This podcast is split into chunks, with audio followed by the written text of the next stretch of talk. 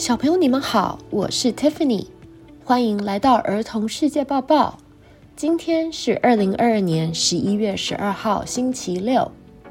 今天要跟大家分享一下屏东的落山风艺术季，带来了来自荷兰的艺术创作仿生兽，美国下令时间的奥妙，还有最新发明的人造血的贡献，世界之大。千变万化，等不及跟大家分享世界大事。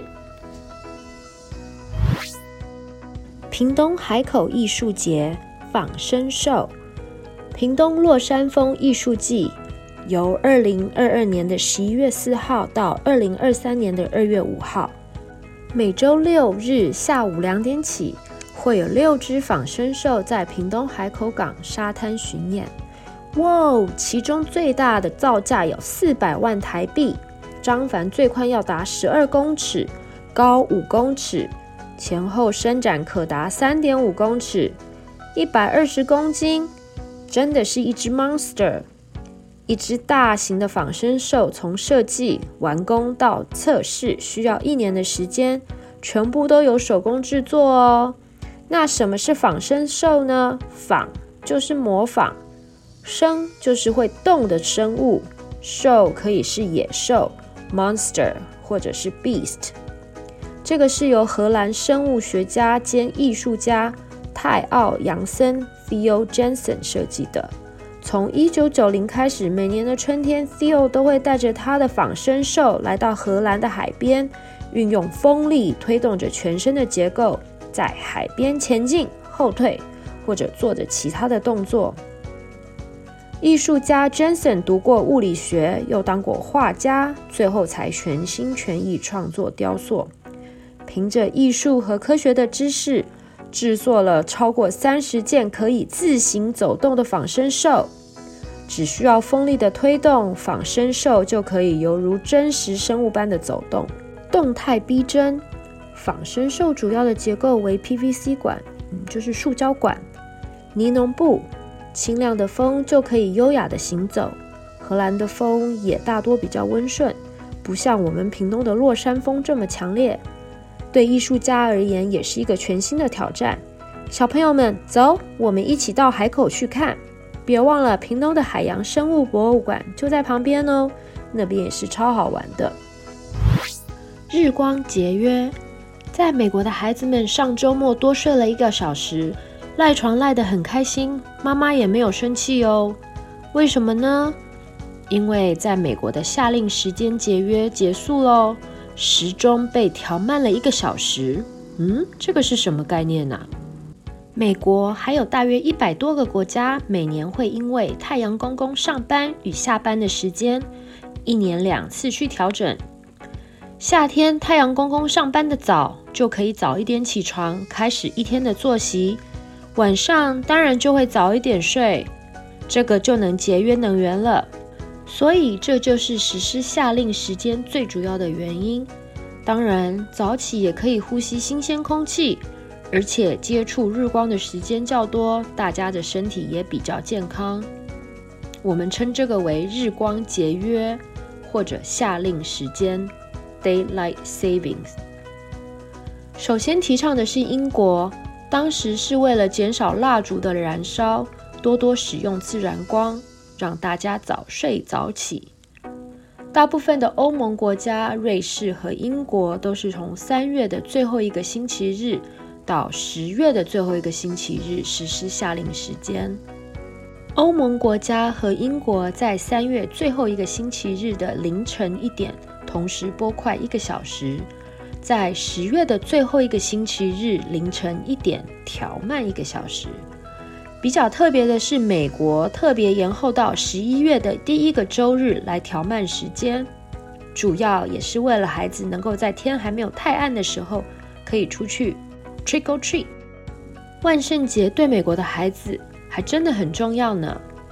但是美国参院最近通过下令时间永久化法案。希望结束每年调整两次时钟的做法，虽然还需要获得众院的同意，并交给美国总统拜登签署，不过极有可能从二零二三年开始就不需要再调整时间了。健康专家表示，每年调两次时钟，导致睡眠不足等健康问题的人也很多。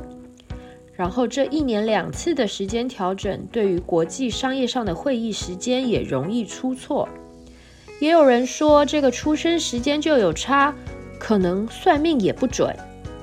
如果不必再调时钟，一直保持着夏令时间，让放学和下班后有更多户外白天时间，可能这样大家都会更开心。人造血，全球首度人体临床试验，希望能为罕见疾病输血及罕见血型找解方。输血的意思就是说，有些人因为受伤了或者生病了，自己身体里面的血不够用。而需要自己身体以外的血来帮助受伤复原，或者来延续生命。身体以外的血就是要靠捐血。我们身体在骨髓的地方会有造血功能。如果是身体健康的大人，就可以进行捐血，把自己的血送给有需要的人。英国正在进行一项很重要的临床试验，将由实验室培养的血液。人造血首次输入人体，研究团队说，这可能会有大大改善血液疾病和稀有血型患者的治疗。英国有两名患者在一项规模更大的试验中接受了少量的人造血，相当于几茶匙的血量，以便观察这些血液在人体内的表现。科学家想要了解这些人造血与一般捐血哪一种可以在身体里面更久。研究发现，在实验室培育出来的血可以有大约一百二十天的活力，而普通的输血血品质不一，可能会需要有更频繁的输血。我们一般血型有 O 型、A 型、B 型、AB 型。虽然说实验室可以培养出人造血，但是价格很昂贵，所以我们一般的捐血还是很重要的哦。实验室的血可以让给罕见血型的人。小朋友们，今天可以问一下家人自己是什么血型，了解自己血型很重要，因为在输血时，医疗人员能够确定你可以接受哪类血液。如果输血类型错误，可能会导致危及生命的免疫反应。It's quiz time。请问落山风艺术季有几只仿生兽？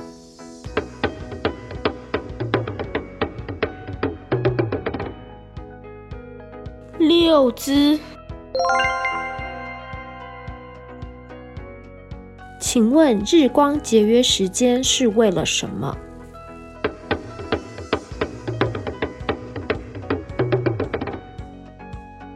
最主要节约能源。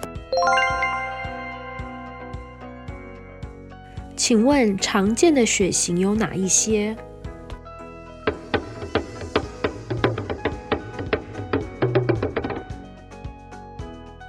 ？O 型、A 型、B 型、AB 型。小朋友们都答对了吗